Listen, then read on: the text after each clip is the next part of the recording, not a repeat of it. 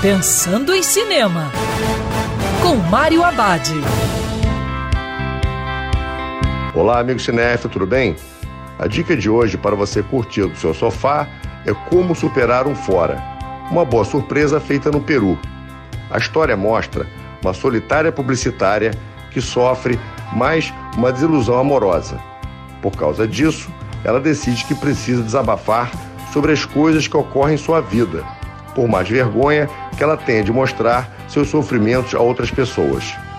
Para contornar isso, ela cria um blog escreve lá todos os anseios da vida de uma mulher solteira de meia idade e fica surpresa com o sucesso que o blog atinge. Como Superaram Fora demonstra que o cinema sul-americano também tem muito a acrescentar ao gênero comédia romântica. O filme é divertido e cria situações reais do nosso dia a dia.